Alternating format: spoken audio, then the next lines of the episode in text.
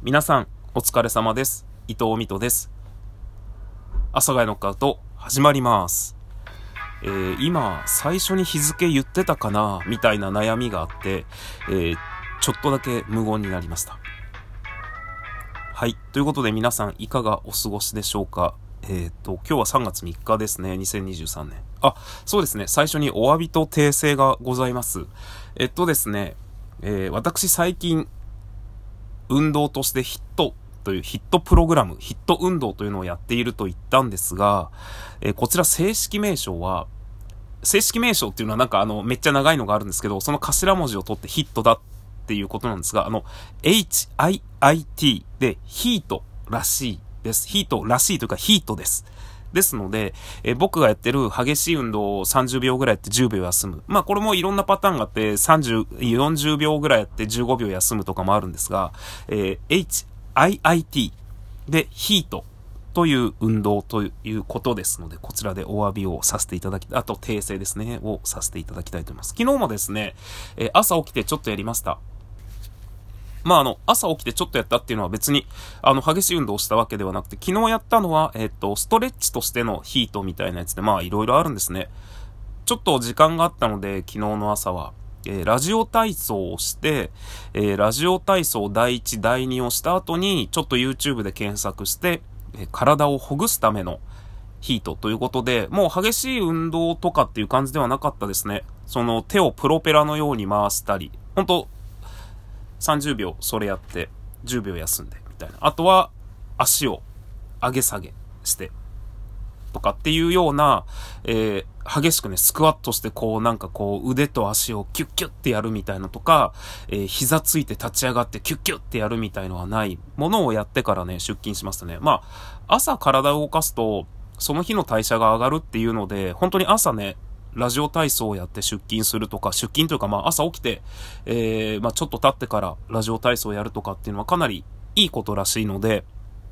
まあ本当にね、ただ朝って時間ないですよね。朝体を動かすのがすごくいいとは言うんですが、本当に朝ストレッチをするということでその日一日の代謝を上げれるとか言うんですけど、朝は無理。今もまあ、めちゃくちゃちょっと正直なことを言えば、この収録を撮っているよりも僕はこう、ちょっとストレッチしてたいなと。もう時間的に僕はこの収録を撮ってそのまま出勤するような感じになります。ほいで、ほいでというか、あの、最近その健康についていろいろ調べ始めておりまして、まあいろいろと調べております。まあ別にこれなんて言うんだろうな。何かがあったわけではないんですが、まあたまたまですね、指導、仕事の流れというか、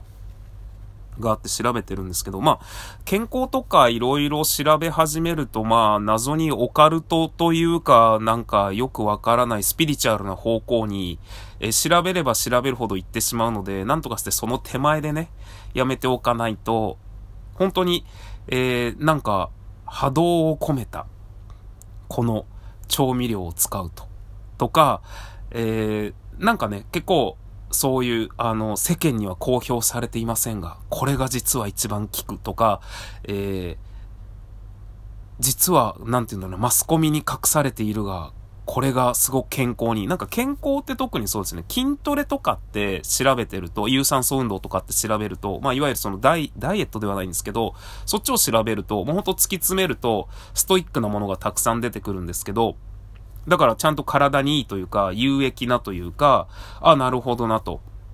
いうようなものがたくさん出てくるんですが、まあ、体を鍛える筋トレ、有酸素運動とかですね。健康っていうものについて、健康に生きるとか、え体にいいとかっていうものを、えー調べていくと、本当に、海外の一部のセレブだけが知っているとかっていう、あの、よくわからないものが出てきたりするので、そこら辺はね、ちょっと、えー話半分というか、眉を潜めてというかね、えー聞くような感じにしてるんですけど、っていうので、今ちょっと僕が、えーその健康についてというか、まあいろいろ調べ始めて、ちょっとやっているのが、えー蜂蜜シナモンですね。今ね、これね、目の前にあるんですよ。僕はちょっとあの、収録中は基本的に、あの、物を口にしないようにしてるんですね。12分、まあ、なんだろうな、ちょっと一時停止とかしたりとか、ちょっといろいろあったりして長めにここのスマホの前にいることもあるんですが、基本的に僕はぶっ続け12分で、12分で収録するので、その間に、こう話に集中するというか、その間になんか何か別の水を飲むとかって、なんだろうな。我慢でき、別に我慢する、しなきゃいけないとかじゃないんですけど、なんか僕はすごい違和感あって、人の何か話とかを聞いてた時に、その、ライブ配信とかね、1時間2時間とかってなんか喋られてるんだったらわかるんですけど、その、ほんと5分とか喋っているのに、こう、人に物事を伝えようとして喋っているのに、こう、水飲んだりとか、すると、なんか僕がもう一回そこで冷めちゃうんです。冷めちゃうっていうのは、その、冷えるっていうんじゃなくって、感覚が冷めるっていうか、ってなっちゃうんですよね。だから僕は基本的にこの12分の収録の間に何か物を口にすることはないんですね。もしそれをやってしまったら大体撮り直したりとか、なんか多分過去に1、2回もしかしたら撮ったことあるかもしれないんですけど、その、なんかそれは我慢じゃないんですけど、なんか、こう、騎士団の綾野浩二さんが昔言ってたんですが、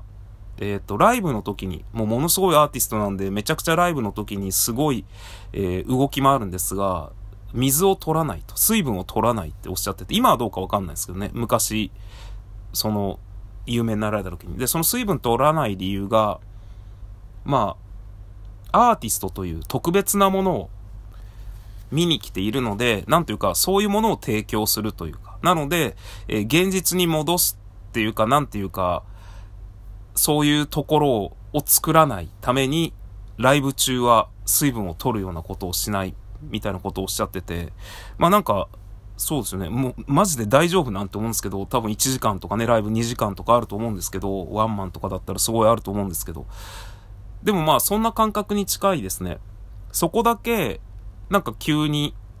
戻る。戻るっていうのは、なんていうか、ふっと冷めるというか、あ、話してる人も人間だったんだみたいなとか、まあ人間なんですけど、っていうのがあるので、だから僕こう、なんかこう、唾を飲むとか、そういうところもできればなくしたいんですけど、ちょっとそれはやっぱ無理なんですよね。っていう、まあ前置きが、長い前置きがあるんですが、今僕の前にはその蜂蜜シナモンというものがあります。で、まあ蜂蜜とシナモンの効果については皆さん調べていただいたらいいと思うんですが、まあ、要は世の中にある相乗効果のあるものですよね。これとこれ合わせたらいいよみたいな、えー、ものがあって、まあ、それの結構代表的なものがこの蜂蜜とシナモン。で、これを、まあ、ぬるま湯ぐらいの温度で摂取すると、蜂蜜の効果も高まるし、シナモンの効果も高まる。で、シナモンの効果と蜂蜜の効果も僕ちょっとすっかり忘れちゃって、えー何日か前からこれ飲んでるんですけど、最初にこう調べた時に、ああ、これはいいんだなと思って、えー、まあ、シナモン的には確か血管だったような気がしますね。で、蜂蜜はいわゆるこう、なんとか作用みたいなものですね。で、まあ、ぬるま湯ぐらいにあったかい温度。あちちだと蜂蜜がちょっともう無理だよってなるっぽいので、まあ、60度だったかなぐらいまでが蜂蜜が結構いい感じの効果を発する温度だみたいな。ちょっと皆さん、あの、ご自身で調べてみてくださいね。で、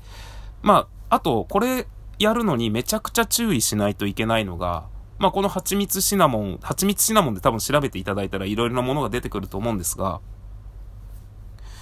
まあ、シナモンですね。多分一番気をつけなきゃいけないのが。このシナモンって、まあ、超ざっくり言うとね、めちゃくちゃ超ざっくり言うと世の中に2種類あって、セイロンシナモン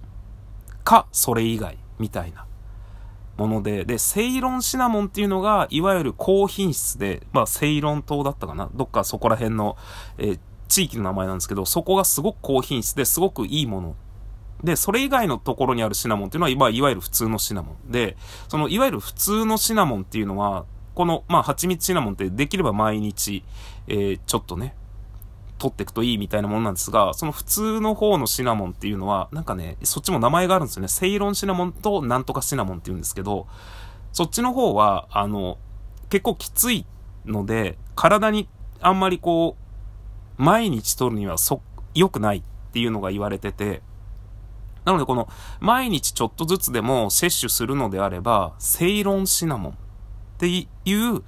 ちょっとお高めなんですけどね。多分ね、一般的に、あの、シナモンつって、えー、お菓子のコーナーとかで売られているのは、セイロンシナモンではないですね。もう僕はあの買おうと思って実際なかなかセイロンシナモンがなくて、ちょっと高級スーパー行ってやっと手に入れれたっていうのがあるので。で、大体原産が中国とかですね、そのよく売ってるのは。なのでセイロンシナモンっていうのをなるべく使う。で、蜂蜜も本当になんかハンガリー産のアカシアの蜂蜜みたいな。なんかそれがすごく、こう、アレルゲンが少ないらしいんですよ。まあ、いろいろ調査されると、それが常にハンガリーだったかな。え今ちょっと一時停止して調べておりました。あの、ハンガリー産のアカシアの蜂蜜で間違いなかったです。まあそれがね、いわゆるこう、世の中の蜂蜜をいろいろこう、なんだ、検査すると、アレルギーの物質がすごく少ないとか、品質が高いとかで、えー、よく出てきます。で、あのね、これがね、えー、またね、高いね。蜂蜜は高、まあ蜂蜜は高いっていうか言ってみたらこのセイロンシナモンの方がめちゃくちゃ高いんですけど、粉なんであんまりわかんないんですね。粉なんであんまりわかんないっていうか、まあ、こんなもんで500円かぐらいなんですけど、蜂蜜とかって重いじゃないですか。大体あのなんか皆さんがイメージする蜂蜜のボトルあるじゃないですか。あれで大体ね、えー、1000円半ばから後半ぐらいしますね。で、もう高いのだともっとどんどんいきます。なので、蜂蜜はまあ、蜂蜜もね、セイロンシナモンも、まあ言ってみたらこれ、毎日できればちょっと飲んで、